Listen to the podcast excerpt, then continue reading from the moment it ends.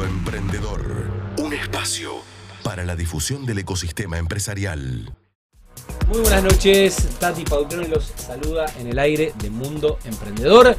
Colo querido, buenas noches, buen lunes, buena semana, ¿cómo Buenas estás, amigo? noches, amigo, ¿cómo estás? Ay, a ver si llego. Ah. Se dejó de usar el puñito, ¿viste? ¿Eh? Ya no usa más la gente el puño. Es verdad, ¿no? Se volvió el beso, el abrazo. Sí, sí, sí. Los argentinos somos así. sí, sí.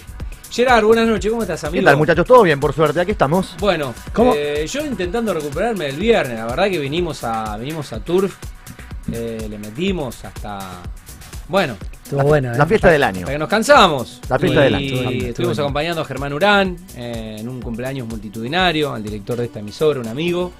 Y bueno, ¿no?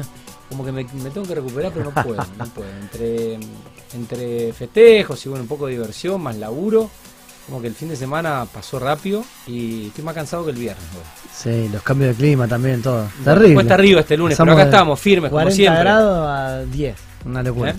A cinco. Bueno, eh, programa número Programa número 79. ¿Cómo estuvo el fin de pasado, Gerard? El- la dupla acá. el lunes pasado. La verdad que óptimo. Sí, sí. ¿Eh? Sin problemas. Bueno. Velocidad crucero. Bueno, con la conducción de mm, El Cuarto Stone, José Ferrari y Pablo, eh, regresado de su viaje por el viejo continente. Y el Colo y yo que no, que no estuvimos, nos fuimos a ver Coldplay y cerramos la semana con Turf. eh, una, una semana de música y, Tremendo. y recitales. tremendo. Bueno, gracias a Germán por la invitación, a toda la gente eh, esta familia que es Radio Vorterix. Eh, incluso recién hasta estoy chateando. mm, Bueno, el, el programa que está al aire, Gerard, el programa que estaba al aire de Vorterix Buenos Aires, estábamos escuchando hace un rato nada más. Tengo un amigo eh, que es Alfred Montes y le mandé una foto que lo estaba, lo estaba escuchando. Así que bueno. Alfred eh, Montes radio- de Oca, hincha de estudiantes. A- a- Alfred Montes, sí. Bueno, eh, Vorterix es una gran familia y, y bueno, acá estamos. Eh, gran abrazo a, a Germán, creo, creo que la pasó muy bien por las fotos que vi y estuvimos eh, nosotros también acompañados de, de amigos en lo que fue la programación el viernes por la noche del recital de Tour. Bueno, eh, el resto del fin de Bien, bien, muy bien, por suerte. La se verdad. terminó el fútbol argentino, aunque hubo Copa Argentina ayer. Felicitaciones a los hinchas de patronato que viven en esta ciudad. Debe haber algún estudiante eh, en, Seguro. entrerriano que bueno esté estudiando, viviendo acá y que anoche habrá festejado. Pero bueno, la liga se terminó y ya estamos todos en modo mundial. Hoy se lesionó Lo Chelsea, en realidad se lesionó el fin de semana, se confirmó que hay una lesión muscular. Y bueno, eh, todo lo que pasa automáticamente dispara la fiebre mundialista que se nos viene. Se viene un lindo Desde mañana, porque ya lindo ma- cierre de año. mañana es el primer día de, de noviembre y ya es el mes del mundial. Tremendo. Bueno, mientras esperamos a Pablo, que hoy se le tocó, salió sorteado como el chico de los mandados, fue a buscar un agua. Vamos a ver si la consigue acá en el barrio. Ponemos el dispenser roto y necesitamos ¿eh?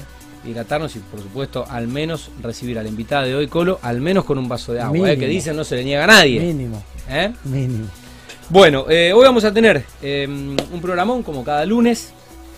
Vamos a recibir en Gen Emprendedora a Natalia Feldman, que es eh, directora de Lowell Lab, un estudio de arquitectura que se centra en hacer sustentabilidad, diseño e innovación. Vamos a estar charlando con ella, no voy a spoilear más su presentación porque nos va a contar eh, quién es y qué hace. Es una nota interesante. Tranquilamente eh, podría haber hecho Colo yo en el programa de los jueves. eh, Así es. en Mundo Construcción. Ahora vamos a meter Mundo News, como siempre, abriendo mm, el programa y después tendremos Diccionario Emprendedor y Valor Agregado como bloques finales. Así que si no hay saludos que mandar en esta jornada, abriendo la semana, Arrancamos nomás. presentamos la primera sección de hoy. Mundo News, Mundo News.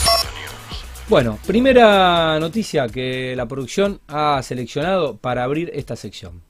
El portal ON24 titula Robot aumenta las ventas en farmacia mediante gestión automática de medicamentos. La automatización en farmacias de Argentina es una tendencia en crecimiento. ¿Cómo es la tecnología de BD Rowa que con un robot incrementa las ventas un 7,3%, Colo? Sí, eh, nota de tecnología, nota de optimización de recursos a partir del uso de la tecnología. En este caso en farmacias y a partir de robots. Muchas veces eh, ah, qué sé yo, cre- crecimos viendo que los robots iban a invadir el mundo, que nos iban a reemplazar, nos iban a desplazar en todos los puestos de trabajo. La realidad eso no fue tan así, o por lo menos no fue tan así de manera eh, abrupta. Lo que sí está sucediendo ya que tenemos robots, por ejemplo, que hacen cirugías. Ya se puede hacer cirugías a distancia, inclusive. eh, y en este caso, por ejemplo, optimiza la gestión de un comercio que requiere de un control de stock y un orden permanente. En este caso, lo que es lo que sucede detrás de una farmacia, no, no la atención al público. Todo lo que es la gestión de los medicamentos. Esta empresa que se llama Beckton Dickinson, que es de Alemania, eh, comercializa robots para este sector y ya instalaron, tirate un número, Tati, 11.000 robots en 53 países. ¿eh? ¿Cuántos de ellos llegaron a nuestro país? 120. ¿eh? Bastante. Bastante porque es el mayor número de robots, eh, el país con mayor número de robots vendidos e instalados en Latinoamérica, es Argentina. ¿eh? Y en este sector se están utilizando estos recursos y está impactando, como les decía, en el control de stock. ¿Qué hacen los robots? Reducen el 28% del tiempo dedicado a colocar los productos en góndola, algo que también va a poder ser aplicable seguramente en reposición de supermercados y todo lo que requiera eh, una reposición ¿no? en góndola. Un 33% del lapso invertido en la búsqueda eh, de los productos. Vieron que tenés que esperar ahí cuando estás comprando en la, Sí. en la farmacia que vayan atrás, busquen, encuentren lo que. Ah, no lo tenía. Bueno, se fijan Sí. en la computadora si tienen el stock, después lo van a buscar hasta que te lo entregan, etcétera. Bueno, y aumenta las ventas, obviamente, garantizando además algo que es interesante, que es un 14% más de espacio de exposición del producto. ¿eh? Esto es porque optimizar los recursos detrás de mostrador también permite ganar más espacio para poder exhibirlos y demás. Así que nada, simplemente es un ejemplo más de cómo la tecnología logra eh, optimizar el trabajo eh, y ordenar todo lo que hace al, negocio en sí, ¿no? Bueno, pasamos a la segunda noticia. Eh, startup argentina brilla en el mundo al ser comprada por Grupo Internacional. La plataforma HTML5 de gráficos eh, em, broadcast, perdón, nacida en Argentina, fue comprada por un grupo noruego que enriquece su portfolio con esta adquisici- adquisición. Flowix. Así es, Flowix. Es una startup argentina eh, creada por Gabriel Baños, uno de los directores de Endeavor. Fue Ajá. fundada en el año 2015. Es una plataforma que nació directamente en la nube y que trabaja con emisoras y productoras en la industria del deporte, medios y entretenimientos. ¿Cuál es el objetivo? ¿Qué es lo que logra hacer esta plataforma? Y es captar la audiencia y monetizar. ¿Viste todos los llamados a la acción que hoy tenemos cuando estamos viendo televisión? Sí. Esto de, bueno, votar acá, ver quién va a ganar, la figura Sí. del partido, Sí. eh, jugar acá. y- Gran Hermano. Bueno, gran hermano. Y generar, antes, lo, antes ¿qué se hacía? Se mandaba un SMS. ¿no?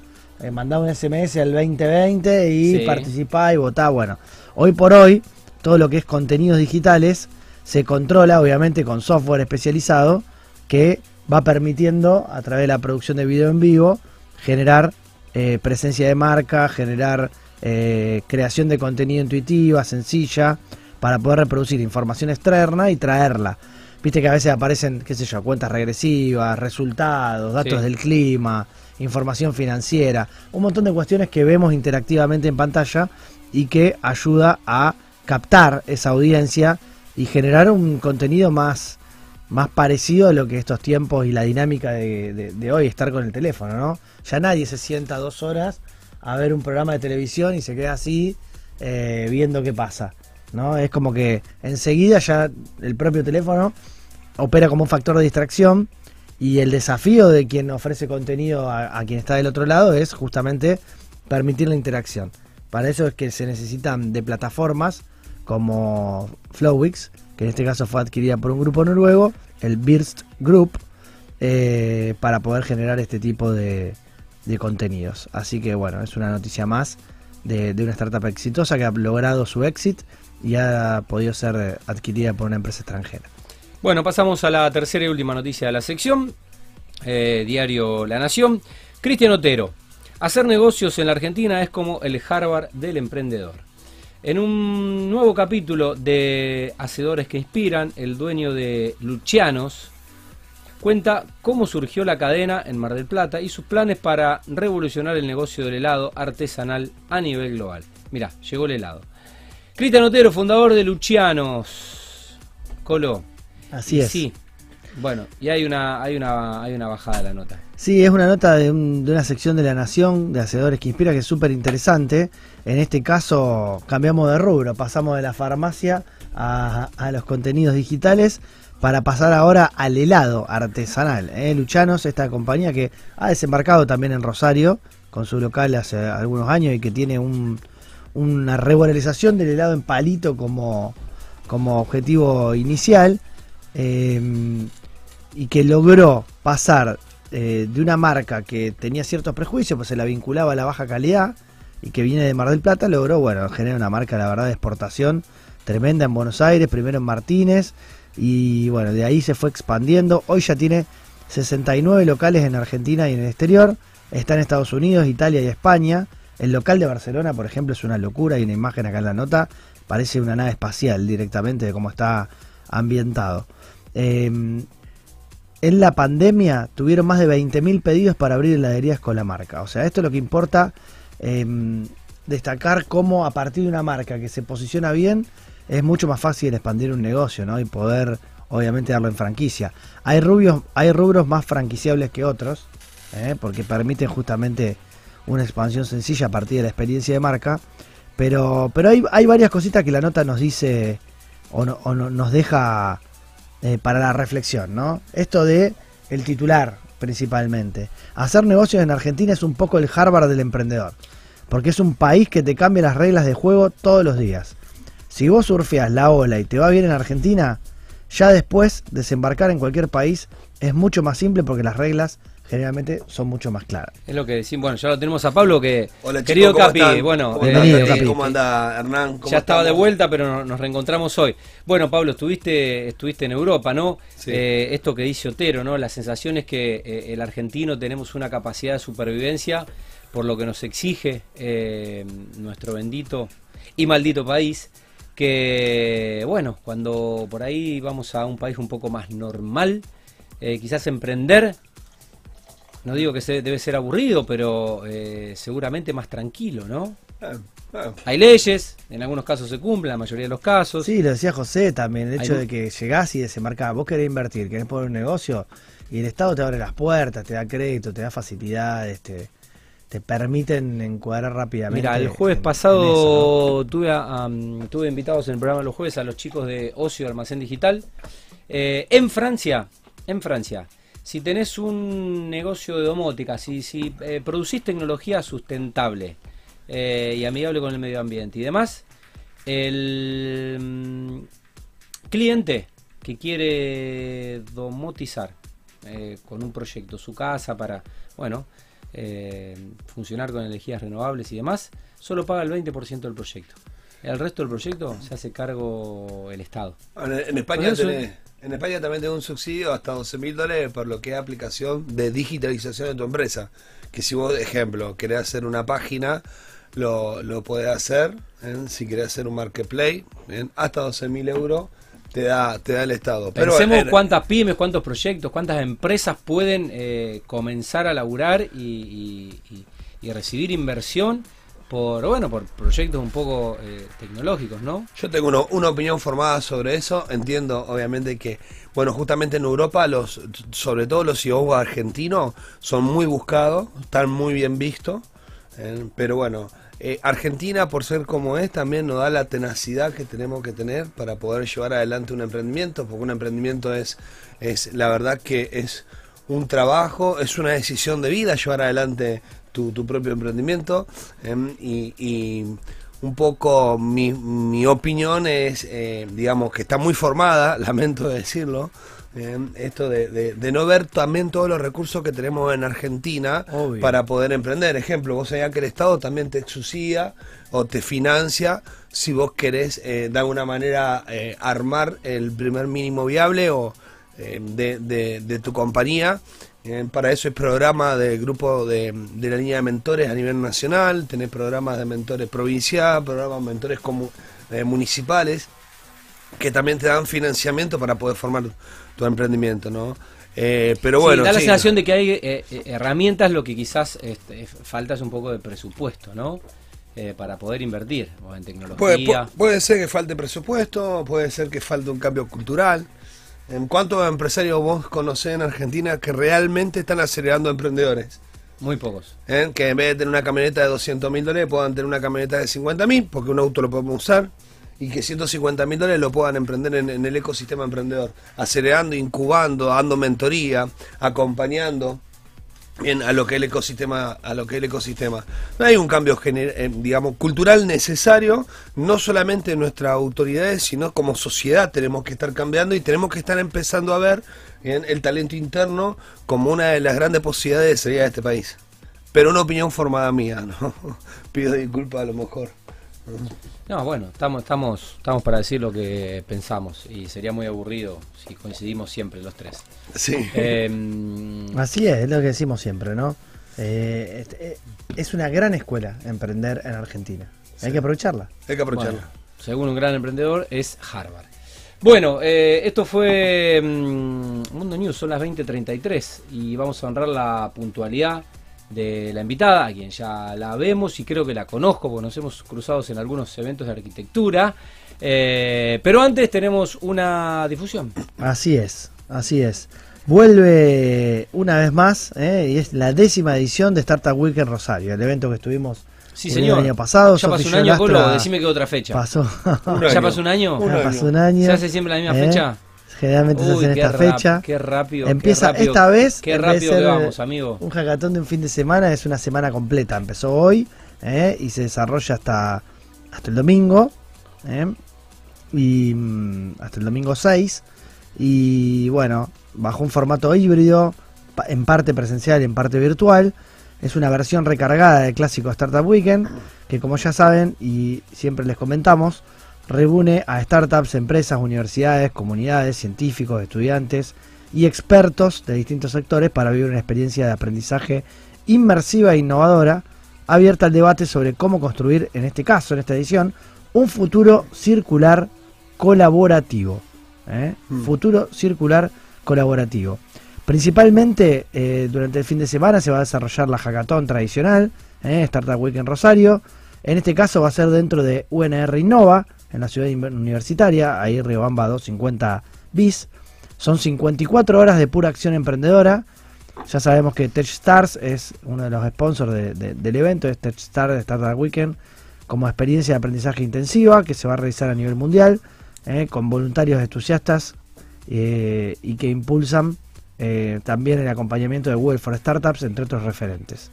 ¿Qué va a haber? Principalmente el desafío de reconocer problemáticas actuales y plantar, plantear posibles soluciones en proyectos de base tecnológica. La vertical de esta edición, de esta edición es la economía circular y colaborativa. Nuevos modelos de negocio para adaptar esta nueva forma de producir y vincularse con el entorno. ¿eh? Economía circular implica reaprovechar los residuos, implica eh, que es lo contrario a lo que es la, la cultura del desecho, ¿no? De esto de, de- tirar todo. Y tenemos un código de descuento para quienes quieran inscribirse, ¿eh? SWR Mundo Emprende 20 es nuestro código de descuento para que puedan en bit.ly barra SW Rosario 2022 anotarse para ser parte de esta hackathon que año a año desarrollan y que lleva su décima edición. Eh, todas las chicas y eh, la gente del equipo de Startup Week en Rosario, que es una maravilla y que es una experiencia que vale la pena destacar y recomendar, ¿no? Bueno, Tati, acá hay un claro ejemplo ¿no? de, de emprendedores o empresarios que siguen haciendo mucho por el ecosistema y todos los años con mucho, con mucho esfuerzo eh, convocan a, diferentes actores para poder, digamos, retroalimentarse entre, entre ellos, ¿no? Y esto pasa acá en Rosario, bueno, pero es cierto que pasó rápido, che. Pa- pa- pa- parece que fue ayer que estábamos charlando de este tema, estábamos convocando, estábamos entrevistando. La verdad que sorprendido, Tati. Bueno, Tremendo. eh, 2036. Vamos a la primera pausa cumplimos con los anunciantes y a la vuelta hacemos eh, la nota del día. Gen Emprendedor. Barra A, ¿eh? Eh, Gen Emprendedora. Porque recibimos en el programa, le damos la bienvenida a Natalia Feldman de Lowy Lab. Eh, arquitecta. Sí, arquitecta. Natalia, buenas noches, bienvenida al programa, ¿cómo estás? ¿Todo bien? Ah, bueno, muchas gracias por la invitación. Bueno, gracias por venir. Ya no nos conocíamos, ya te había hecho una, una entrevista, pero la verdad que no sabía de este proyecto interesantísimo. Y bueno, Rosario es chico. Eh, yo no sé si el lunes o jueves acá, porque está Pablo, que es desarrollador inmobiliario, entre otras cosas, está vos que sos arquitecta. Y bueno, el Colo ha estado en, el- en mi programa los jueves, así que tranquilamente es una nota que aplica ser, al, jueves. Mundo construcción. Pero bueno, tiene muchos valores el proyecto que mm, son comunes eh, y que un poco eh, están intrínsecamente o son inherentes a lo que es un poco la, la innovación eh, de los proyectos del, ecosistema del emprendedorismo, así que me parece que es una, es una nota eh, que obviamente eh, interesa y mucho a, a nuestra teleaudiencia. Bueno, ¿todo bien? Todo bien, todo perfecto. ¿Cómo están las cosas en el colegio? En el Colegio de Arquitectos está muy bueno, eh, con varias frentes de laburo copados. Eh, la- bueno, ahora con los 30 años que se viene Sí. el festejo, un brindis. Y también trabajando con las comisiones de, de todos los la del distrito. A mí me toca en particular trabajar con las asesorías y con las capacitaciones. Así que estamos planificando para el año que viene capacitaciones, a ver si conseguimos alguna de Barcelona, ya que el Qué flaco bueno. viene de allá. Eh, yo también me capacité en Barcelona, con lo cual también estaría bueno traer algo de, de ahí. Y bueno, en eso, digamos, a mí es la parte que más me toca y, y la que más me gusta, obvio. Hoy hablé con, con Ariel Jiménez, eh, posiblemente en un par de semanas eh, lo, lo tengamos en la radio. Bueno, eh, ¿viajaron juntos? Eh, No. No, No, pero, no. pero, pero el, el lazo, el vínculo es a través de lazos. Exacto. Así es. Bien. Así ¿Te, es. te perdés el viaje, Na- Nati? Estoy viendo si me llevan, no quiero contar nada al aire, pero estamos Bueno, planificando. podés, podés meter un poco Pero, de presión, pero, podés no sé meter un poco de presión Ah, eh, mediática. sí, Yo sí, no sé sí, nada, pero vamos a eh, agradecerle eh, a Evelyn que sí. siempre facilita este tipo de contactos y vínculos. Bueno, gracias a Lazos no, nos conocimos con Nati. También, bueno, Evelyn, que estuvo acá, es una genia. Después me enteré que era hermana de Pablo, que es otro amigo, fiel oyente. ¿eh? Le mandamos un abrazo también a Pablo. Nos va a escuchar el viernes en Spotify, porque él nos escucha en diferido, pero nos escucha siempre. Interactúa mucho. Pablo. Eh, Está bien, sí. pasa que eh, en el podcast lo podés acelerar, entonces una nota de media hora la escuchás en 10 minutos. Eh, por eso estamos en Spotify. No, esta también. la va a escuchar detenidamente. a ver si hablé de él. Bueno, Bueno. estoy, estoy ahí algo con Evelyn, vamos a ver qué pasa, si me da Qué bueno, ojalá. en un proyecto. Bueno, gracias a la gente, a la gente de Lazos. Bueno, Rosalina, Rosarina, exacto. UNR, UNR de, de arquitecta y posgrado de la Politécnica de Cataluña. ajá, Muy bien. Varios años trabajando con Rubén Piacentini, que es un capo en cambio climático. sí. Así es. Eh, O sea que sos una arquitecta un poco onda verde, activista y que supongo eh, se enfocó en, en- en este mundo que, que hay que hacer, pero que hay que habitar acá a 50 años y que tienen que disfrutar nuestros hijos. Y bueno, es un poco, eh, me parece inevitable eh, hacer hoy en el presente pensando en el, en el futuro de este, de este planeta. Mira, para que te des una idea, así a nivel mundial, la construcción es responsable de un 46% de las emisiones de dióxido de carbono. O sea, entre lo que se construye y el uso y mantenimiento Sí. del área residencial, comercial, En, Ar- en Argentina el mayor contaminante es el hormigón. sí, como material, pero como consumo de energía también somos nosotros en residencia.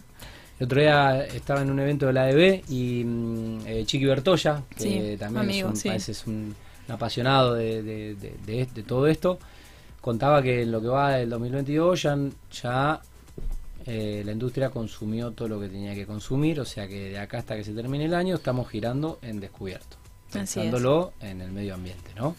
Eh, así que bueno, eh, Pero creo que de emprendedora me toca también eh, todo lo que hacemos desde el estudio, como para tratar de colaborar. Creo que hay mucho de lo que hacemos como innovación y como punta de lanza, digamos, de, de- de lo que sucede en Rosario, al menos en términos de sustentabilidad. Eh, bueno, a mí también me tocó un breve periodo de ser subsecretaria de Ambiente de la MUNI, que Ajá. Pablo Hapkin me invitó. sí. Eh, y así que bueno, hay, hay mucho de lo que hacemos que es, es innovación pura. De hecho, un poco lo que escuchaba de la Semana del Emprendedurismo eh, deberíamos presentarnos como estudio en algún punto, Claro que porque sí, queremos bueno, todo lo que es desarrollo de materiales y triple impacto lo tenemos muy incorporado, Qué bueno, todo lo que es trabajo social incorporado al laburo también. muy bueno. Entonces el balance económico, digamos, ambiental y social es siempre tenido en cuenta en el estudio. Bueno, Lowell Up, ¿qué, ¿qué significa y cómo surge? Bueno, en realidad era Estudio Feldman, cuando me tocó ser su secretaria cambiamos el nombre y lo orientamos mucho, fue ahora en la pandemia, eh, lo orientamos mucho a, a low impact, sería como un laboratorio de bajo impacto, Ajá. pensando en hacer servicios, eh, sobre todo porque hacemos muchos cálculos, que es raro en Argentina hacer cálculos de eficiencia energética, de arquitectura bioclimática y hacer eh, lo que se llama BIM, que es el trabajo Sí. de este software en 3D. Queríamos hacerlo para afuera. Pensábamos que quizás teníamos más trabajo afuera Sí. que adentro. Eso, hoy por hoy, como autocrítica, creo que, que no, que estamos muy enfocados ahora en, en hacer eh, mucho de, de proyecto y ejecución Ajá.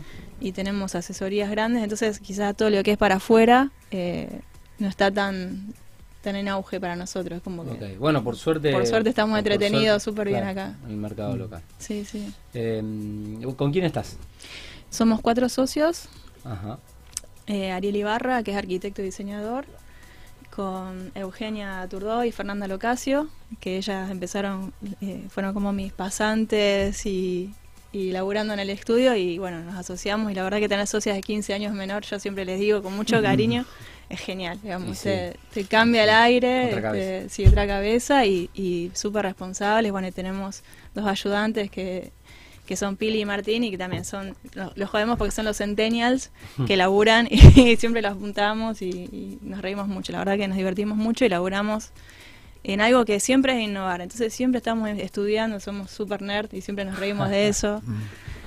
Va por ahí. Y bueno, pero so- so- es la gente que está cambiando el mundo y que va a salvar el mundo. ¿eh? Esa gente que, que ha estudiado y, Y sí. que viene con eso. Ya viene con eso, ya viene con Ay. eso en los genes. Nati, Hay hay- hay- disculpa, dale. con- No, dale, dale. No, hay que empezar a pensar en la pluralidad del amor, ¿no? En esto de, de poder eh, poder empezar a pensar nuestras ciudades no a favor de los autos ni de la especulación, sino empezar a, a pensar a favor de bien, los ordenamientos territoriales, a favor de lo que menos tienen, ¿no? Esta, esta pluralidad, es decir, podemos hacer, podemos hacer negocios, sí, pero también podemos ayudar, podemos urbanizar un barrio periférico, podemos llevar agua potable, podemos reforestar la isla, podemos hacer un montón de cosas y creo bueno que, que entre todos los emprendedores vamos a ir pujando un poco no lo que es la pluralidad del amor como para que se pueda dar bien, eh, eh, de- a, a otra, a otra escala al cambio de infraestructura que estamos necesitando realmente como como, como sociedad. Necesitamos que la infraestructura del mundo cambie. Y el respeto al otro, sobre todo, digamos, la diversidad, digamos, de, de pensamiento. Esto que vos decías, bueno, yo no pienso igual que ustedes, pero está bien, digamos, eso, lo que es sustentable tiene que ser, eh, digamos, de todas las disciplinas. No puede ser que te quedes en un solo concepto de arquitectura. Nosotros trabajamos también con gente, con, con psicólogos, con ingenieros civiles, eléctricos, ambientales, y una mirada, digamos, que trasciende solamente el hecho de, de ejecutar un edificio o de proyectar un edificio por sí solo. Eh, no sé si vos querías comentar algo justo, Hernán, pero No, no, en, en realidad quería preguntarte principalmente por tu recorrido, es decir, eh, hoy ya consolidada en este, con este foco o este enfoque, mejor dicho, de- orientado a la sustentabilidad y, y ya como un leitmotiv y un propósito, ¿no? De hacer arquitectura. eh, imagino que no, no, concebir- no concebirías otra forma de hacer lo que estás haciendo todos los días.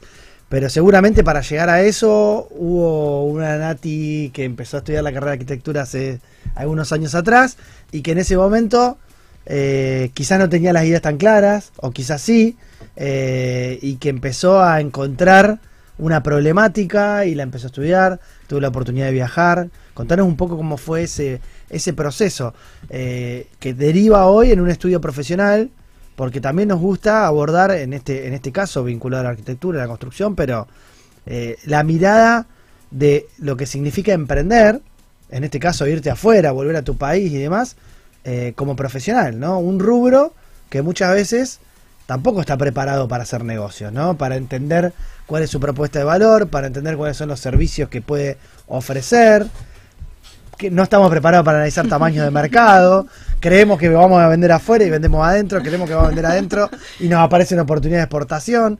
Eh, no sabemos cómo gestionar una empresa, porque es una realidad, es algo que venga de ese, de ese sector, y hay que hacerse, digamos, ¿no? No, no escapa a, la, Son a las frentes, generales de, son muchos frentes que van más allá de- de otro tipo de proyectar cual. arquitectura. Contanos Y- un poco ese, cómo lo viviste vos a todo este proceso. Para ser sincera, lo viví en un viaje a Israel justamente cuando era chica, que me bañé con un calefón solar. Fue como un quiebre ahí, como diciendo, ¿por qué no tenemos esto si tenemos sol? Y ahí empezar a estudiar, estamos hablando del 2001. Cuando me recibí, como que en la facultad había una brecha, eso no existía como interés. Claro. Estoy, estoy pensando como que estudiaste como una carrera aparte que más allá de estudiar arquitectura, o sea, Sí. te- quizás te apasionaste con eso, te interesó tanto que es estudiar en paralelo el tema de las energías y todo que quizás en ese momento en la carrera de arquitectura no eran materias o no eran temas, era eh, estudiar además de la carrera. Era hablar sola, digamos, Claro. ningún profesor podía darme un eco, digamos. Estaba, sí, las cátedras de materialidad quizás con un poco más de enfoque, pero en lo que es proyectual no. Y, y bueno, sí, justamente eh, de ese interés eh, surgió, bueno, empezar a capacitarme en el 2010, eh, hacer cursos, todo lo que había en Argentina, hasta que me fui a Barcelona a hacer un posgrado. El posgrado era muy sobre eh, certificaciones de arquitectura internacional en la era del cambio climático, digamos, todo software aplicado, o sea, no es nada hippie, digamos, todo por software internacional, Sí. con toda una eh, Sí, con cuestión científica y y tecnología. Y, mm, y volver acá y tenerlo a, a Piacentini, digamos, de mentor. eh, el tipo era el director de la maestría de energías renovables. Yo empecé a cursarla con él también. Vamos a contar un poco un paréntesis, abro Sí. ahí. Rubén es el direct- fue durante muchísimos años el director del Instituto de Física de Rosario, es un investigador de CONICET muy reconocido. Yo tuve la oportunidad de trabajar también ahí en el CONICET Rosario, muy cerca de, Yo también tuve la, de- la oportunidad de de, trabajar Rubén. con él y la verdad que... Y la verdad que es un, no solo es una cabeza espectacular y especial, siempre fue una persona sumamente comprometida con, con el impacto Hoy, hoy eh, lo de la física. con, con una pasión tremenda Sí. sobre Es uno sobre de los temas. fundadores del complejo astronómico municipal, o sea, es Es gente que un- to- todo es el observatorio, el planetario, todo lo que sucede ahí adentro, en parte se lo debemos a Rubén y a gente como él que ha visto eh, en, en- en la física y particularmente en sus aplicaciones una forma de cambiar el mundo, ¿no? De cambiarlo y de advertir acerca de, de- de- lo mal que vivimos y de las consecuencias que quizás hoy no, la- no las tenemos a corto plazo, pero que a largo plazo van a ya, ya están impactando y van a impactar aún mucho más. Recuerdo también de Rubén que era un fanático, por ejemplo, de evitar la exposición al sol, ¿eh? Sí. porque advertía del cáncer de piel, cosa que uno no, no, no tiene en cuenta muchas veces y que él siempre, siempre remarcaba como, como algo importante. Es de esas personas que te los cruzaba en los pasillos y siempre te estaba enseñando algo. Realmente una persona eh, muy, muy admirable. Ahora yo, sí. Yo tuve la suerte de trabajar cuatro años con él. Esto que hablábamos, digamos, en la Facultad de Ingeniería, no la de Arquitectura. Estábamos en un laboratorio de sustentabilidad de la Facultad de Ingeniería haciendo cálculos. Él siempre te da la charla eh, sobre sustentabilidad, sobre cambio climático. Piensen que él es corrector del informe del IPCC, de la ONU, a ese nivel de, de grosso. Y el tipo me pasaba a buscar en el auto para compartir las emisiones, hacer carpooling, digamos, y me llevaba a la facultad a ese nivel. Y bueno, eh, teniendo la suerte de estar con él, aprendí un montón y además eh, me ayudó mucho. Yo desarrollé el edificio Sustenta, que estamos hablando del 2016 y tiene, en realidad empezó en el 2014 y tiene mucho que ver con esto que vos decías, Hernán, de cómo haces para vender algo que no se sabe qué es o que la gente tiene un prejuicio de que algo sustentable es la terraza verde o solo los paneles o qué sé yo. Entonces, ver cómo haces, si vos realmente crees que el cambio climático existe, que todos los edificios tienen que replicarse y poder tener esa capacidad, no puedes hacer algo que sea caro, no es la sustentabilidad como se entiende cara, sino tiene que ser algo que, sea. Entonces, con Rubén sentarnos a analizar qué medidas de, de mejora o de, de disminución de impacto ambiental eh, podíamos hacer para que el edificio sea responsable y a la vez fuera rentable. Tuvimos que contratar a una empresa que nos ayude a hacer la comunicación. Las inmobiliarias no nos entendían mucho a qué nos referíamos. No tenían como la paciencia de entender todo lo que es. Nati, eh, ¿cuánto, ¿de cuánto, cuánto tiempo atrás estamos hablando? ¿Cuándo fue? 2014 empezamos con el proyecto, la venta en el 2015. Y esto de innovación, digamos, el edificio es el primer edificio en Rosario en incorporar paneles solares, el primero en incorporar retardador, de, eh, no solamente retardador de agua de lluvia, sino que eso sea para recuperar agua de lluvia, para recuperar el agua de los aires acondicionados, tener la terraza jardín con sensores, digamos, hacer todo un análisis bioclimático de un edificio en el medio de la ciudad, hacer todo un análisis de cómo ingresan, esto que vos decías, Pablo, de, de qué residuos entran, digamos, qué materiales entran, cómo, cómo tienen que salir esos residuos. Para que se den una idea, reciclamos dos tercios del residuo de obra, que es un montón, un montón de gestión de residuos, viendo cómo hacíamos con lo que picábamos de paredes, se iba por un lado, las maderas por otro, los plásticos por otro, los cartones por otro, es un montón de gestión, cómo trabajábamos, el triple impacto, Sí, digamos. de capacitación también a, la- a los albañiles, a toda la gente de obra, que no, no es un rubro que está acostumbrado a, a- a tener ese tipo de, a recibir ese tipo de capacitación y a poder eh, modificar sus métodos de trabajo habituales para contemplar estas cosas. Imagínate los yeseros, por ejemplo, eh, separaban los plásticos de la basura de yeso y se separaban contentos. Se jo- me jodía el, el, el yeso, porque aparte eh, la empresa que vino peleaste con más de uno, me imagino, Sí. el, pero yo soy muy exigente, ¿eh? así como soy tranquila, soy muy exigente y la gente lo tomaba súper bien, estaban todos muy muy compenetrados, o sea, los yeseros lo hacían contentos, me decía, el de la yesera venía y me decía, pero esto es una secta, dice, Nati, vos conseguís que un yesero venga a trabajar un lunes, separe la basura y esté contento, ¿cómo haces? Me dice. Y así todo, digamos, el, el, el plomero hacía la prueba hidráulica con agua de lluvia y me sacaba todos los caños por otro lado, el ceramista todos los recortes los, los organizaba para que Y alguien lo se los hace- lo llevara. haces parte de alguna manera. Lo esa hicimos parte. Mucha humildad, mucho laburo, mucha charla y, y he contado la experiencia un montón de veces y hay que replicarla porque te digo, es Hay que mucha. replicarla. Pero hay digamos, aunque la hayamos ¿Cuántas, contada, cuántas, cuántas Natalias o Natalios conoces con esa cabeza de eh, esto tiene, o sea, no, no, tiene que ser una minoría de arquitectos, o sea, esto tiene que ser, estamos en el año 2022, casi 2023, el mundo o sea, se va a la mierda si no Sí. paramos un poco toda esta locura. sí. Eh, y bueno, te, te, pa- te, te chocas un poco contra esa impotencia de que hace un rato decías, eh, hablaba sola, tiempo atrás. Eh, ¿Ves un poco la, la nueva generación o arquitectos más jóvenes ya con ese chip? Para mí hay gente que, que está más... Bueno, eh, Chiqui, por ejemplo, le gusta mucho la, la parte social. Digamos, nosotros vamos... Rómulo Bertoya, sí. Rómulo Bertoya, nosotros vamos más a la eficiencia energética del cálculo e involucrar en lo social en, en- en esta cosa de economía circular que ustedes estaban comentando. Eh, pero sí, hay, hay, hay buena gente más interesada.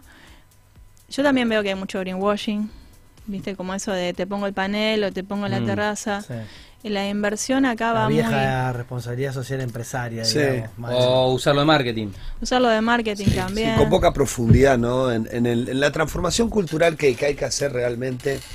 Pero bueno, esto es, es una de las maneras, ¿no? Militar, poner ca- eh, los casos visibles, ¿no? Poder charlar de las cosas que se están haciendo. Contanos bien. un poco más de ese proyecto de Sustenta, Sí. dónde está ubicado, Este cómo está fue, ubicado en calle... Bueno, porque la gente no conoce ¿eh? y está bueno que se sepa bien Sí, eh, cómo fueron todas esas etapas. Este es un edificio entre Medianeras, que está en calle San Juan, entre Paraguay y Corrientes. Era un terreno de mis viejos. Yo ya había hecho varios edificios y he trabajado muchos años en una inmobiliaria que es de Ari Milstein, que lo quiero mucho también, muy agradecida. Y, digamos, allá había laburado bastantes años con él, como seis años.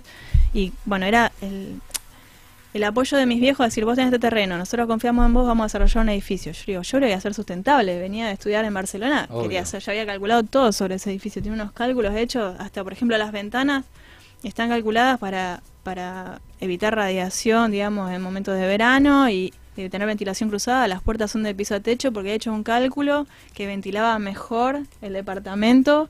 Digamos, si, si, la, si la puerta era de piso a techo, digamos, cosas así, a un rigor. Y, y nada, o era como la confianza de mis viejos.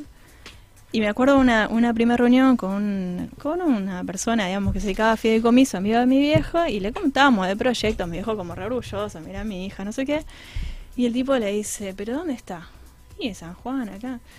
Ah, no, no te, va, no te va a funcionar, no lo vas a vender. Viste, como que quedamos así todos en shock, como diciendo, wow, qué fuerte lo que. O sea, capaz que tenés toda la razón, pero ni nos había preguntado ni cuánto más salía, porque tampoco es que se vaya de un precio, ¿me entendés? Que sea Sí, vendible. tiene que ser competitivo. en el Ah, pero estaba haciendo un análisis desde una perspectiva totalmente diferente de mercado. de quizá, mercado que él decía, no, hice esto, no lo va a yendo vender. al centro, capaz, cualquier cosa. Y al principio, viste que fue justo ese año hubo una devaluación también en enero, de como de un 25%, y se frenaron las ventas hasta julio del año siguiente, y va, hasta junio de ese año, y en un momento dijimos, ¿será que tenía razón? ¿Viste? Estábamos re preocupados.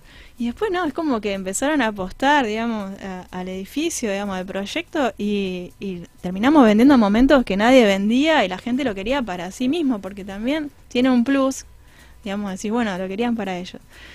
Entonces, bueno, después mi vieja lo ha visto miles de veces a esta persona y, y todavía se le ríe. La verdad que tenía razón, ¿viste? Pero fue muy difícil al principio superar cómo, es, cómo va a ser esto, ¿me entendés? Este proyecto, bueno, fue súper premiado. También tenemos una declaración de interés de la provincia, diputados. Salió muy publicado. Después hicimos un proyecto muy interesante para la empresa ERCOM, que conocen, tienen los, eh, los grupos eh, eléctricos. Y, y bueno, la idea era hacer un edificio de lo que venía estudiando en, en España, que era Nearly Zero Energy Building, que son edificios que son muy eficientes, consumen muy poca energía y en promedio anual lo que consumen de energía lo producen con sus propios paneles solares.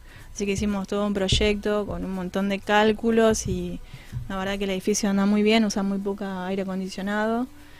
Em, y bueno, ahora estamos más en- enfocados en casas, en asesorías. Ahora estamos asesorando al Hilton, por ejemplo, a, a algunos procrear muy grandes que se están haciendo. Y estamos trabajando también en, en- ejecutar casas. O sea, como que hacemos los proyectos de casas y los ejecutamos. Porque también hay algo en la eficiencia energética, en el know-how, que no todo el mundo lo puede manejar al detalle. O sea, hay cosas que nosotros nos especializamos en, por ejemplo, que algo no tenga puente térmico. Eso significa que vas a tener una construcción. La típica es cuando tenés, por ejemplo, una pared de ladrillo hueco de 18 y un tabique de hormigón. No es la misma legislación por el tabique de hormigón que por el ladrillo y por ahí sale el calor. Entonces, en el momento que sale más calor por uno que por otro, diciéndolo en criollo, se produce una fisura, te puede producir hongos, hay un montón de cosas que no es tan bueno que pase. Entonces nosotros nos especializamos en usar materiales, innovar en materiales y en esos detalles. Entonces, bueno, decidimos tener nuestra propia mano de obra en algún punto, porque dijimos, ni conseguimos sino que nos separen la basura como queremos, ni conseguimos que nos tengan en cuenta estos detalles. Y bueno, estamos por ese, por ese camino. Sí, bueno, y, y si a, a todos los emprendedores nos están escuchando, ¿no? Que cada uno quiere abrir una oficina o, o está tomando hoy mismo decisiones, eh, ¿qué, qué recomendaciones nos puede dar? O sea, en cómo podemos separar la basura, qué buena práctica podemos tener en el baño en eh, la reducción de la cantidad de agua, qué grifería, que ya viene grifería específica para eso, muy poco conocida en el mercado, pero una, eh, eh, una grifería que que baja la cantidad de litros con- que podemos consumir. ¿Qué, qué le, le diría al chico que está tomando la decisión, no? O sea, porque yo noto que muchos, muchos queremos eh, y, y que falta mucha educación, no nos queremos, nos queremos seguir educando, y sobre todo los emprendedores, en una generación que viene, que viene muy fuerte con esto, desde, que consume proyectos y consume productos que si no están relacionados a en que sean, sean compensados no, no, no, no van a ir más a góndola a agarrar cualquier productito, sino pero muchas veces ellos tienen un querer hacer, pero todo educan sobre cosas muy grandes y muy poco educan sobre pequeños cambios que podemos hacer en nuestra oficina, ejemplo. Por ejemplo, nosotros eh, hace poco hicimos el proyecto de mudanza de RWS, hablando de emprender, digamos, gente de, de software, de, de- de traducción. Bueno, la gente que va a trabajar ahí es muy joven y como que está ávida, digamos, tiene como lo que llaman un green agenda, necesita que la gente que va empiece a comportarse de mejor manera. Entonces, hay todo un tema, por ejemplo, en el encendido de luces, Ah, en el vos. consumo del aire acondicionado y el encendido de las luces que le dimos algunas pautas, digamos, primero le pusimos todos, o sea, porque hay cosas para empezar a hacer que no llevan mucha plata, o sea, realmente poner un sensor de presencia y movimiento es algo muy económico y que en realidad ya deja de depender solamente de vos, Voy a anotar para porque el cuidado, el, el cuidado del agua es súper importante, Sí. obviamente. Hay griferías ya que tienen aireadores, eso es como más simple. em, pero también está en la conciencia de, de cada uno, digamos, el comportamiento de usar cada vez menos agua. Digo, pero en el tema del consumo energético, principalmente lo que tiene que ver con la calefacción y la refrigeración, muchos de los chicos de la empresa ponían el aire a cualquier temperatura o abrían la ventana cuando estaba todo calefaccionado. Digamos, hay, hay algo de comportamiento que pueden mejorar. El encendido de las luces, por ejemplo, era uno. Digamos, tener estos sensores ya te maneja el encendido y apagado de las luces automáticos. Otro tema que es muy simple de hacer y que te ahorra mucha energía, aunque no te des cuenta, es tener todos los enchufes en una buena zapatilla. Y cuando te vas a apagar la zapatilla y, y evitas todos los stand-by.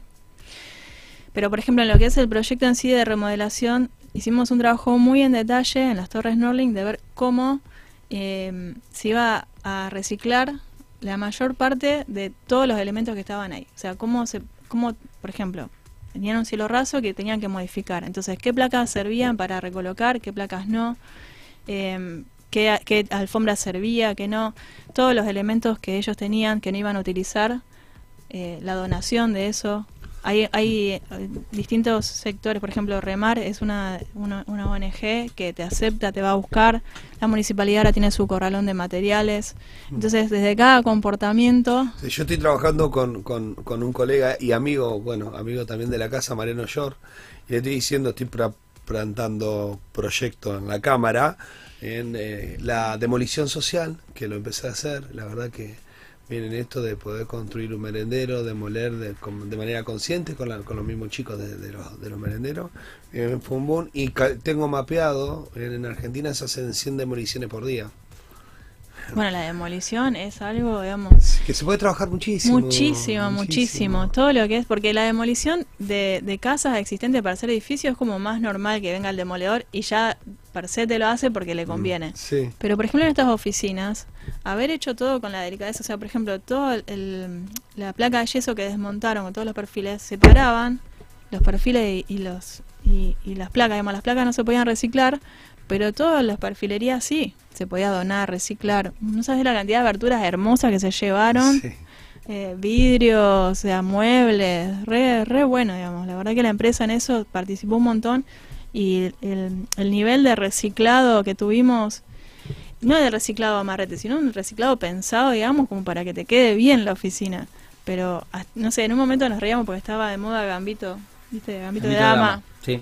Entonces íbamos viendo las placas en el cielo raso y, y pensábamos que estábamos jugando, viste, a la movida, era cuál sí, cuál no, cuál... y a ese nivel de, de relevar todo el edificio, digamos, y, y cuidar que no se no haya desperdicio, o sea, la menor cantidad de desperdicio. O sea, eso ya como es como tope, digamos, y, y no tiene un costo extra adicional realmente. Pero después ya te digo, el, el tema de, de la eficiencia en el aire acondicionado, la eficiencia en la iluminación fue como también en lo que es consumo de energía, eh, súper importante.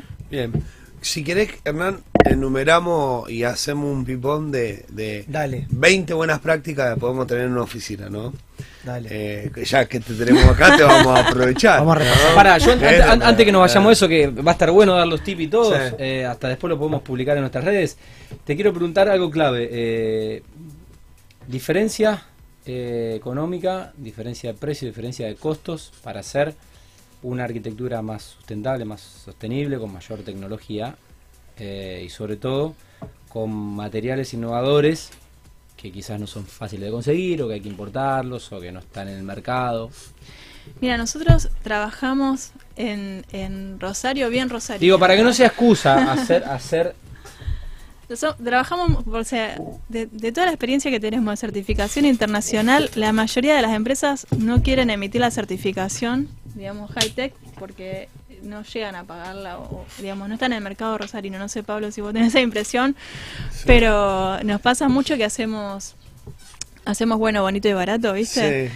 Entonces, eh, no tenemos una secuencia costosa, tenemos una secuencia low cost. Empezamos por el diseño. Bueno, eso es clave. Sí. Eso es clave. Eso es clave. Empezamos por todo lo que sea bioclimático, todo lo que te posicione como proyecto en el clima, digamos, todo el, ahorro de, de ingreso de radiación, digamos, el ingreso solar que vos tengas en verano y todo lo que sí te ingrese en invierno ya de por sí te posiciona en ahorro de calefacción y refrigeración, que es lo que más energía estás consumiendo. Eso es gratis, o sea, o, o invertís en un, parasol, digamos, en unas persianas, en un toldo, eso es tope de gama, si se quiere, al menor precio.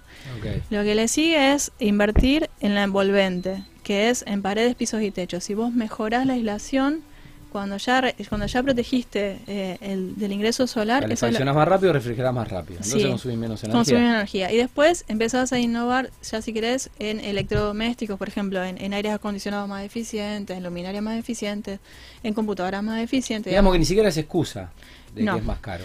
Recién cuando nosotros tenemos esto, como les decía, de lo que hicimos para ARCOM, que era Nearly Zero, que es cómo haces que algo consuma poca energía. Recién ahí incorporamos lo que es eh, solar térmico o solar fotovoltaico, o sea, para hacer agua caliente o para hacer energía, que es lo más caro. Después tenemos gente que no quiere diseñar parasoles, no quiere diseñar todos los aleros, vienen vidrios caros que empiezan a suplir un poco esa falta de diseño bioclimático.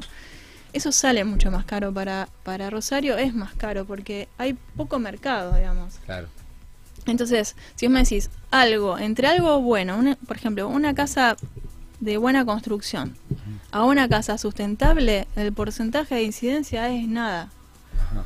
Eh, yo para que te una idea, en su momento cuando lanzamos la ordenanza de eficiencia energética de Rosario, que te exige un montón de aislación en paredes, pisos, techos y ventanas, había hecho un cálculo con el diario Clarín, Arquitectura, tiene un modelo de vivienda en altura y había hecho el cómputo y presupuesto de eso, agregándole todo lo que te exige la municipalidad.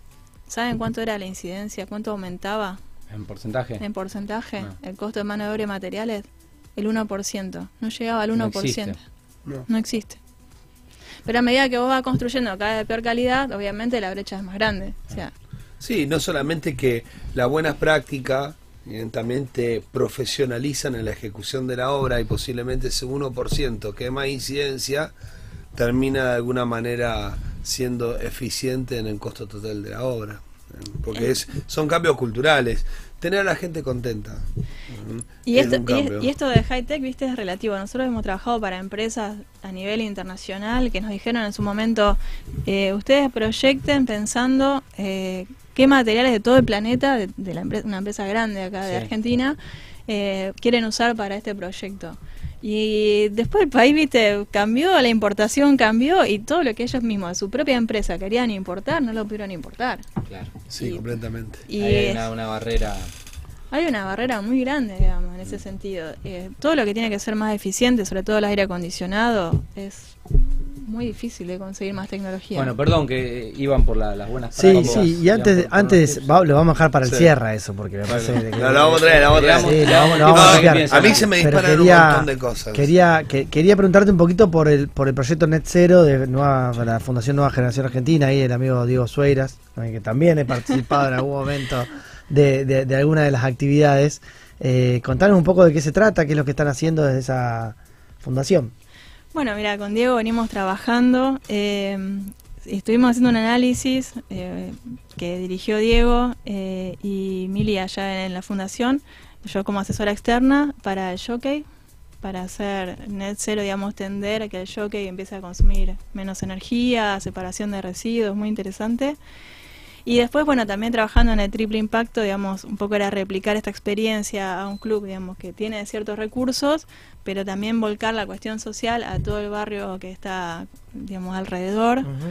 Y con Diego siempre salen estos temas, por ejemplo, trabaja, una vez nos encontramos con Eve, con Evelyn, para ver cómo se podía trabajar en, en las reuniones que ella hace, digamos, para bajar las emisiones. Digamos, hay, hay mucho para seguir laburando con la fundación. Por ahí llegan casos de análisis y, y seguimos laburando en eso, digamos. Muy bien. Qué bueno, bueno. Ahora sí. No, sorprendido, sorprendido. Llegó el momento. La verdad que gracias, gracias por militar este tipo de cosas y no- nosotros como emprendedores necesitamos mucha información. ¿bien? Así que ahora vamos, vamos a darles a nuestros emprendedores algunas, algunas pautas de mirar. Yo me llevo este primero, como primero me llevo el del sensor del movimiento. en la- Eso en las me luces. encantó, lo noté. Presencia y movimiento, ¿eh? Porque si no tenés que estar movimiento. haciendo así, Ah, moviendo las manos para que te... Sí. Eh, ¿Qué vale? ¿Qué, qué- cuánto vale un sensor de Y presencia y ese- movimiento? Agregarlo en tres ambientes. La verdad que ahora no sé cuánto No está, sé, pero no o sea, es algo no es muy caro. caro. No, estos que compramos son, son Y nacionales. lo instala cualquier electricista, digamos. sí, no se es- instala al no es lado de la complejo. Sí, es más, llamás a la empresa y te distribuyen ellos. Bien. el Eh, pará, es el que. Porque Creo está que están bueno. el, eh, son los que están los palieres. Sí, los Pero muchas- el, el palier tiene de movimiento. Cuando vos te quedas en una oficina, el sensor te sensa la iluminación para llegar a lo que te exige la RT. sí. de- luz, digamos, para decirlo en criollo. Y, y el- la presencia, digamos, es por infrarrojo también. Bien, creo que, creo que el que tiene, el que, el tiene mis suegros en la casa de Fune, que yo entro al baño y a veces se me apaga. No, ese es tremendo. ese se me ese es apaga. solo de movimiento. ¿Es solo movimiento? Presencia y movimiento. Debe, debe ser muy, Sí, debe ser el, muy el palier de la escalera es así, es de movimiento, porque Bueno. también cuando te estás yendo antes de comerte el escalón tenés que levantar una mano así para que Bueno, te el baño detecte. se me Sí. apaga, el baño se me apaga. Debe Bueno, ser- uno, control de presencia y movimiento Perfecto. en la iluminación. Dos, Para mí el tema de consumo de, de- de aire acondicionado es fundamental. Fundamental. consumo de Le aire. sigue el de los Es verdad lo de ponerlo en 24, o sea, Sí. no menos. Mira, nosotros trabajamos mucho Es con una- ventilador de techo Sí. y eh, esto también me lo enseñó Rubén. El aire en 27 y ventilador de techo deshumidifica Ajá. y te hace la circulación del aire te hace que toda la pared, todas las paredes y, y se sientan más frescas. el ventilador de techo es clave. Yo de que tengo eh, arriba de el la, entorno, de la cama un ventilador de techo, eh, debo No prender el el aire. aire, Eh, una... poco. O sea, el de la pieza nunca en todo el verano. Y el del living, los días de mucho calor, Podríamos- prendo el del living para que refrigere la casa y el ventilador circule. Pero además viste que te hace mal la garganta, todo, hace, o sea, mal, te hace mal. hace mal el impacto directo. Sí. Podríamos decir que podemos hacer un manual de buena práctica de la utilización del recurso de una empresa, ¿no? Dentro de ese manual de buena práctica tenemos utilización del aire, autorización de dijiste poner todo en una zapatilla. Sí, ¿eh? Esa es buenísima. Esa es buenísimo porque es muy Porque práctica. todos la tenemos, pero no apagamos la zapatilla. Exactamente, hay que Dejamos apagar todo la enchufado. zapatilla. Además de que prevenimos el riesgo de que se de que ante un problema que los ha habido bastante con la empresa de energía, de, bajones de tensión y demás, que se te queme algún equipo, computadoras y demás. o sea, depende de la escala. Por ejemplo, a RWS le ofrecimos hacer gestión de la energía, que ya es otro tema, digamos, es eh, con software y hardware se interviene todos los circuitos de, de- del tablero y te va dando en tiempo real los consumos. eh, te compara con lo que la empresa, con la EP te está considerando. Digamos, pero ya depende Me del sorprendí, tamaño. Nati, estuvo el ingeniero Ariel Bouvier en Mundo Construcción, Sí, que también es un, un- divino. un- un sí. apasionado de, de- de todo esto. Y me sorprendí con la estadística de mm, lo que genera la llamita del piloto de los calefones. Es impresionante. Es impresionante eh, la diferencia de, si- si- de- de esa llama encendida. No recuerdo ahora la estadística, pero me quedé absorto. Sí, pero a ante- nivel país el consumo de gas es altísimo. La- estamos hablando de el llamita, piloto sí. de calefones, ¿eh? Sí. que vos te bañás 10, 15 minutos, o sea, se bañan 2, 3 personas en la casa. Eh, después, el resto del día, o sea, el calefón no está encendido, pero el piloto sí. Eh, y es impresionante. Muy bien. Después, Vamos. después, por ejemplo, a RWS la- lo que seguía, digamos, bueno, los servidores consumen mucha energía. Mucha. Y eso por ahora no hay como tanta tecnología que te permita Reemplazarlo. reemplazarlo. Eh, Pero hay, hay, hay, hay, hay tecnología, está, está reemplazando, ejemplo, Spotify es un claro ejemplo que se reemplazó mucho de tecnología de servidores. Pero es poco, digamos, es como muy incipiente, no Sí. es como común. Sí, Eh, es una de las cosas por las cuales se está criticando Y a lo mejor mucho. existe, pero P2P. quizás hoy es caro Se- y inaccesible. Claro, para se, se está país. criticando Mucho lo que es el minado de criptomonedas Sí, y demás, sí, porque sí. genera altos consumos de luz, Sí. ¿no? Cualquier Sí. data center. cualquier Sí. data. Y aparte, no, el- la gente cree que solamente el data center consume energía porque son muchas computadoras prendidas. El problema es el calor que generan y la cantidad de sistemas de refrigeración que tienen que tener Sí. los data Sí. centers Sí, aparte para por- poder enfriar esos equipos. por O sea, falta de es doble conocimiento. consumo. Por falta de conocimiento ya eh, erran donde van a desarrollar la- las centrales o sea, de, mine- de, de minería.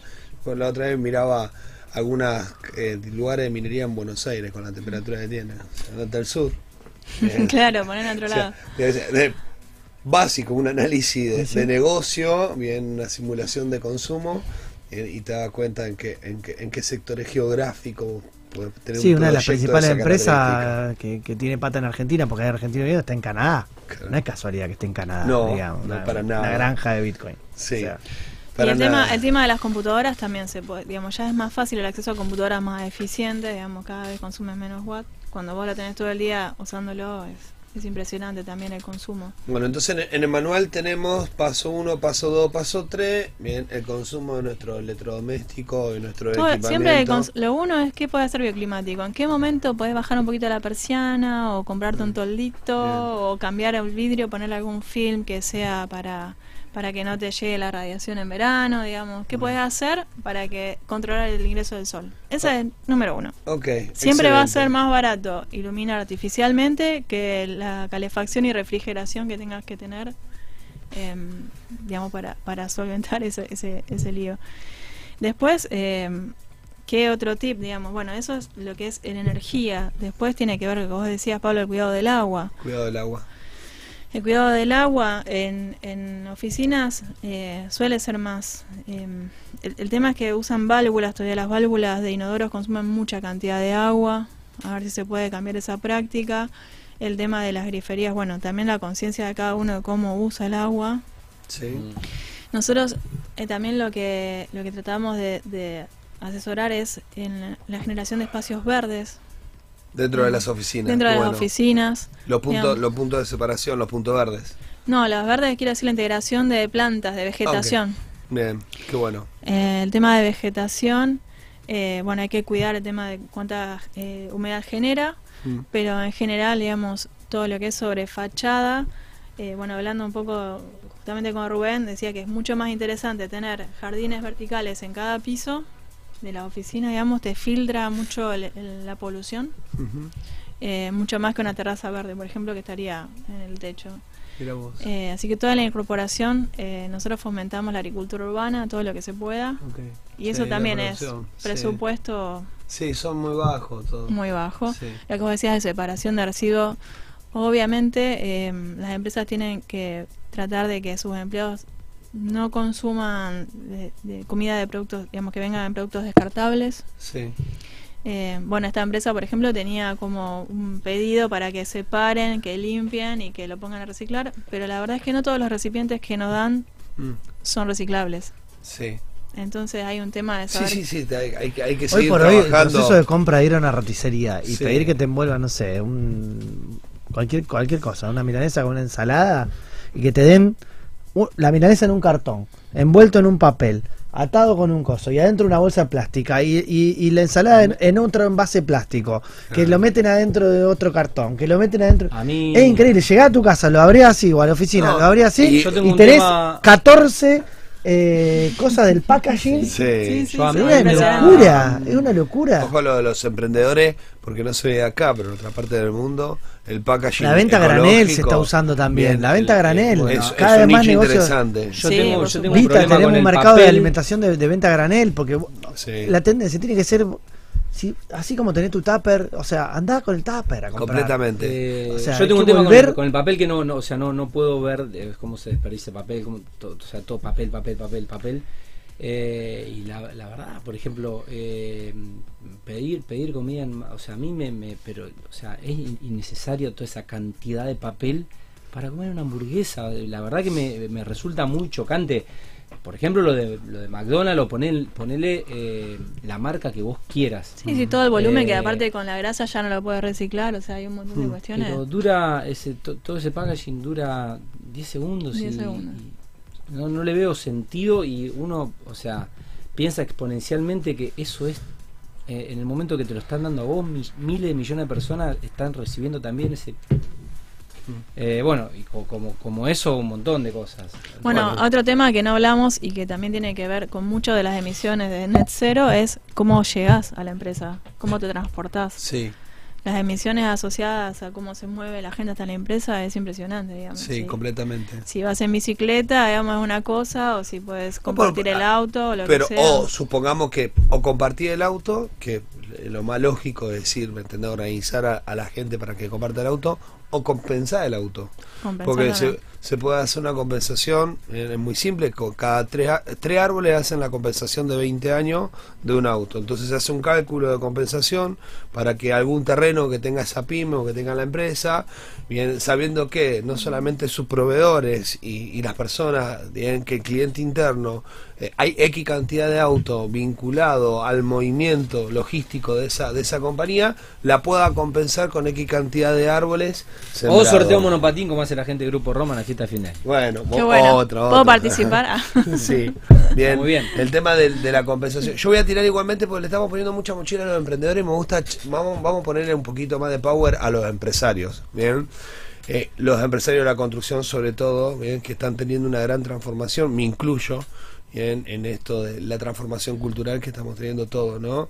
Eh, poder becar la universidad a los hijos de tus obreros. Es genial. Yo siempre pensé que hay mucha gente de obra que no terminó la primaria siquiera. ¿Cómo te puedes quedar, digamos, dándole clases? ¿Cómo puedes ayudarlos? Pero está buenísimo lo que Sí. decís. Porque es, es, una, es una manera que de hecho lo que todo lo que es la ecofiscalidad, que también es un tema que está en la mesa en Argentina a nivel nacional, eh, para hacer este tipo de cosas, porque digamos es una cuestión cultural de ingeniería eh, de, de financiera, de ingeniería tributaria de los empresarios grandes que a veces dicen, ah, yo para qué me voy a meter, y te vas a meter porque vos podés elegir cómo pagar tus impuestos. Claro. ¿eh? Es muy simple. Los empresarios podemos elegir cómo pagar nuestros impuestos. No es que el Estado nos regula y nos presiona todo el tiempo. Hay un montón de herramientas del Estado que la tenemos que aprender a utilizar. Y, utilizarla significa ponerle cabeza y armar ingenierías tributarias eh, diferentes para poder tener la posibilidad de becar bien a los hijos de nuestros obreros, de, de alimentar, de construir socialmente, de cada tanta eh, tanta cantidad de metros cuadrados. No, me imagino Ari, ¿no? Lo conozco, es un hermano del corazón y lo, lo, lo amo. Digo, Ari, con la cantidad de metros que tenés, ¿cuántos metros sociales estás haciendo? Él igual le preocupa, siempre Sí. dice, sí. Pero que hacer es otra cosa.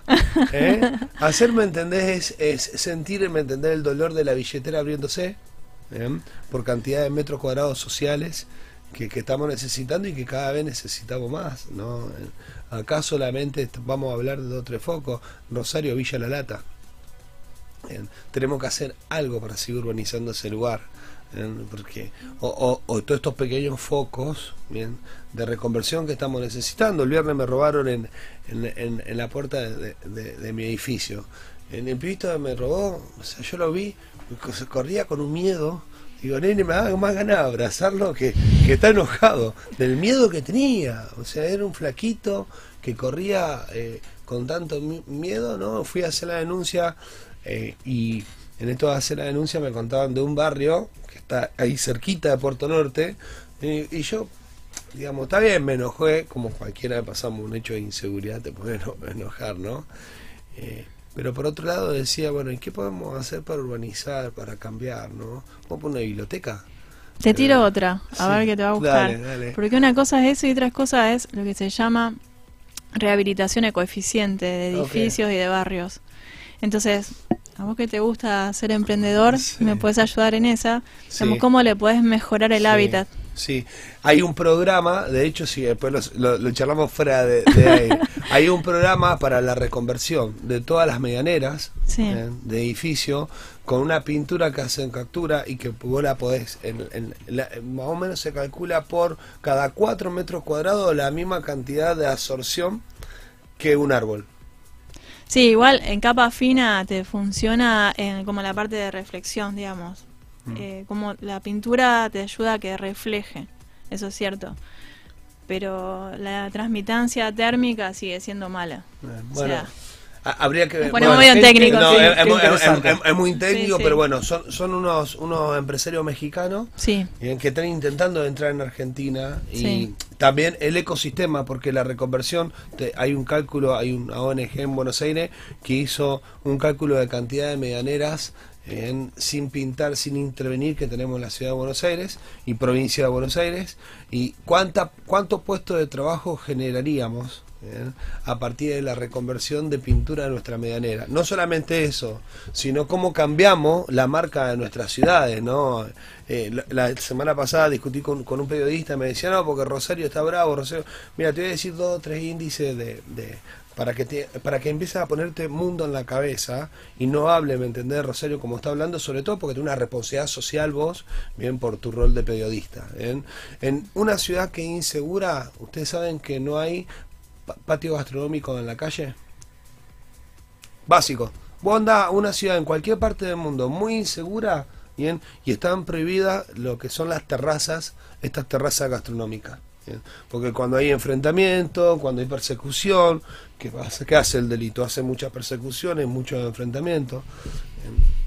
Entonces, un poco en, en- en este cambio que estamos, que estamos necesitando es un cambio cultural, desde de cómo comunicamos nosotros, de como empresarios cómo vemos, como emprendedores cómo podemos, cómo podemos, cómo podemos estar, digamos, cambiando las buenas prácticas de nuestra oficina y, y creo que está bueno seguir permitiéndonos tener estos espacios, ¿no?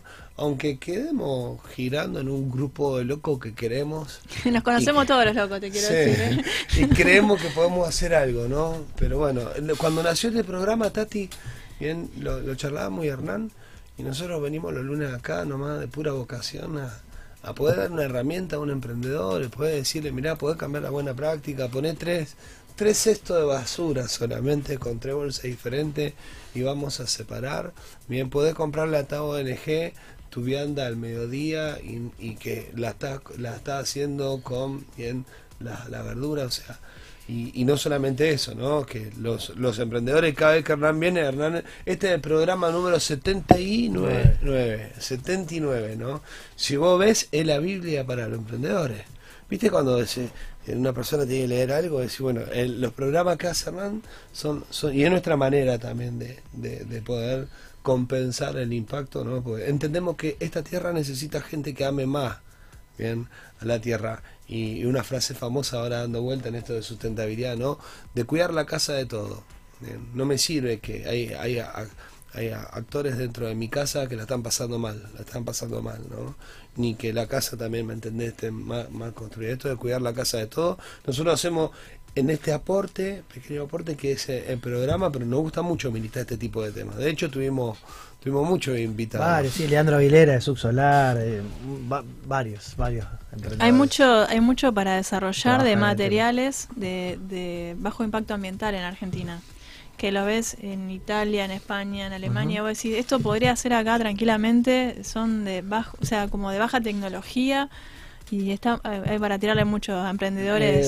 Eh, Nati, da- danos un libro que te haya que, te haya marcado, que podamos compartir a nuestras redes sociales. Eh, y a, bueno, hoy en, la mudanza le decía a mi novia, le digo, tenés que leer a Mari Kondo, el- La magia del orden.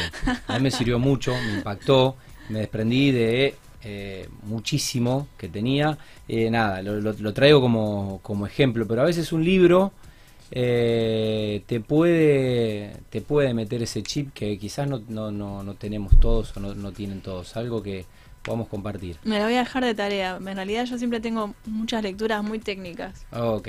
Así que Bueno, me la voy a dejar. después toda no, la después no, me no- nos pasas eh, y, y lo La- la tengo incorporada, Es una, es una sección del programa que es lectura recomendada. Bien. Eh, así que bueno. Yo, lo- yo la puedo la puedo reemplazar ahí. ¿Eh? ¿Eh? Lujo, lujo sostenible.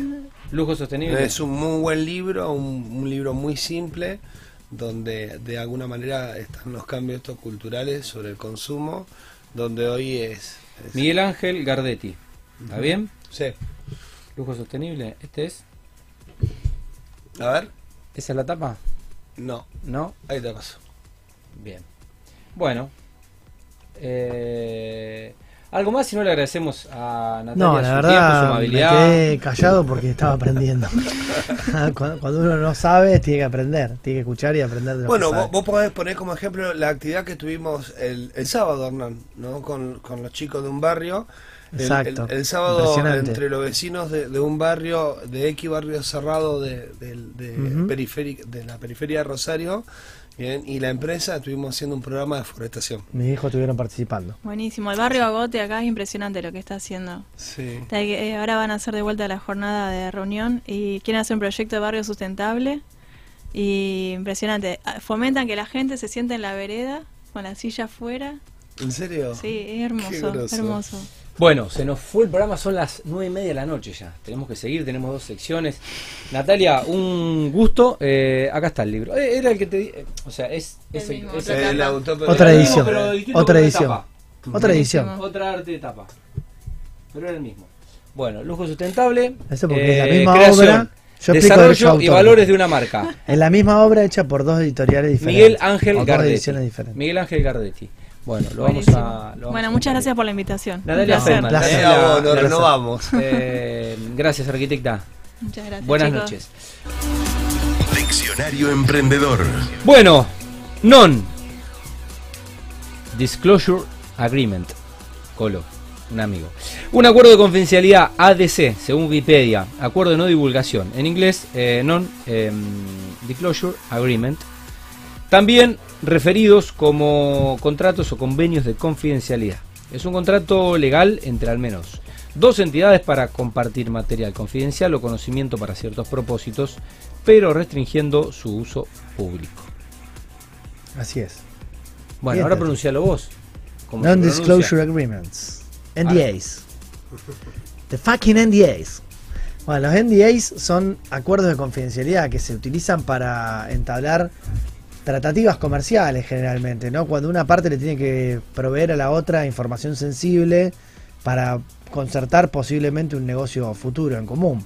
Eh, sea porque alguna tiene una ventaja en cuanto al desarrollo de la tecnología, porque tiene información de valor que la otra todavía no conoce y que necesita acceder, eh, en cuyo caso tenemos un contrato de confidencialidad unilateral, es decir, donde una sola de las partes se obliga a guardar confidencialidad respecto de la, de la información que recibe de la otra, y después también tenemos eh, contratos de confidencialidad recíprocos o bilaterales, eh, o mutual NDAs, eh, que implican que las dos partes necesitan revelarse recíprocamente información confidencial y por eso las dos partes asumen obligaciones respecto, por supuesto, de la información que reciben de la, de la contraparte.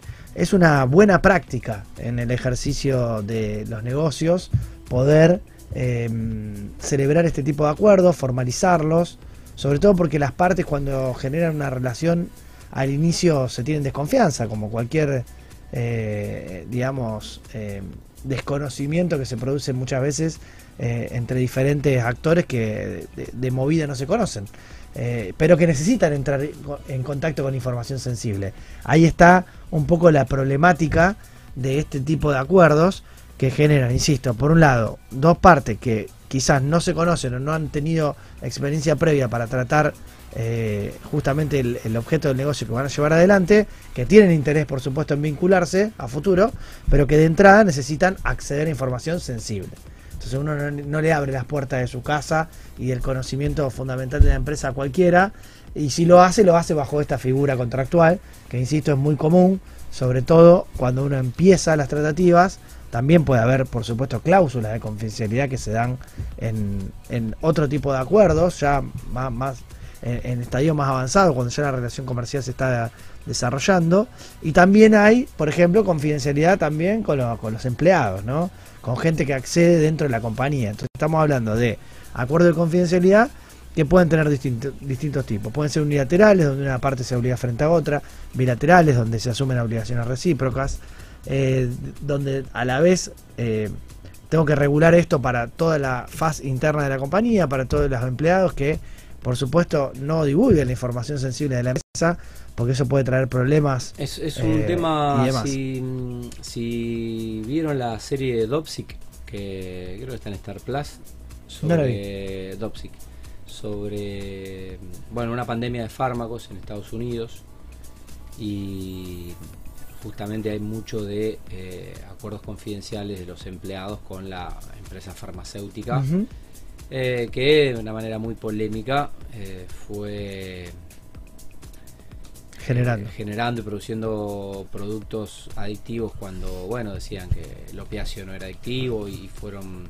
aumentando el tamaño de las píldoras y, Claro, bueno, bueno, nada, mu- mucho- muchos empleados que, tuvieron que pasar por esa situación. Sí, el principal objeto por el cual se trata de no divulgar la información técnica que tiene valor y demás que se encuentra en ser una compañía y se decide mantenerla en secreto y demás, es que cualquier riesgo de divulgación implica en muchos casos la pérdida de posibilidad de presentar una patente de invención, porque la patente tiene que ser novedosa a nivel mundial y si se filtra contenido técnico y es divulgado, puede atentar contra la posibilidad de obtener ese monopolio y esos derechos exclusivos La que semana implican pasada una la empleada de iPhone, ahora te la busco la noticia, la, empleada- la semana pasada pasó algo una empleada de iPhone.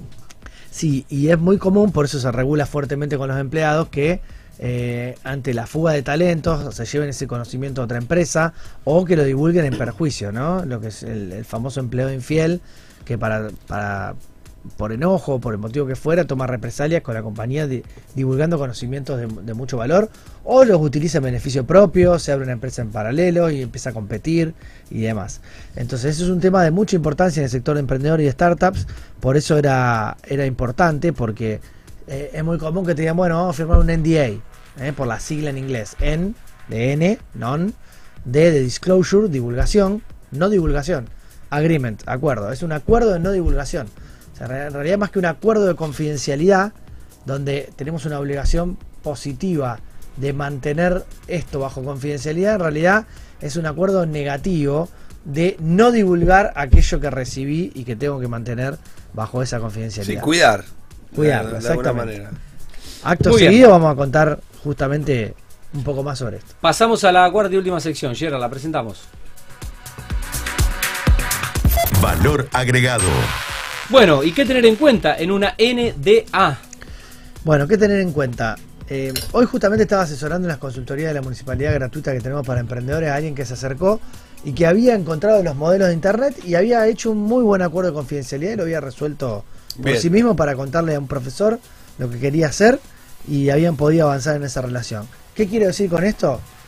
Que hay modelos de contratos que están disponibles en internet, tanto bilaterales como uni- como unilaterales, y que eh, suelen ser bastante estándar en esta materia.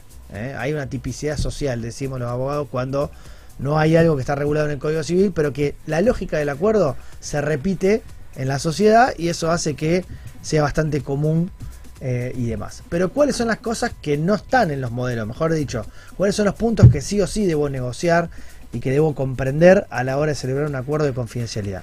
Bueno, lo primero es el uso permitido, es decir, ¿para qué voy a acceder a información confidencial? Es bueno declararlo en el objeto del contrato, es decir, yo voy a, no sé, les pongo un ejemplo, estaba redactando uno para, para, para un cliente que tiene un producto patentado, bueno, y se va a contactar con un proveedor de materiales.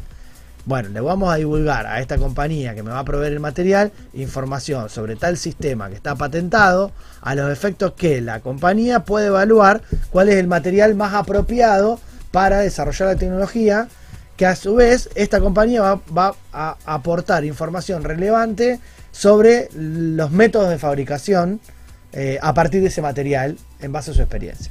Ahí tenés en un párrafo redactado por qué las partes se están vinculando, por qué una le va a dar información a la otra. Es muy importante porque de ahí se deriva todos los negocios que vienen con posterioridad. Y el uso permitido, porque después hay muchas cláusulas que hacen referencia al uso permitido. Yo la información te la di para eso, no te la di para otra cosa.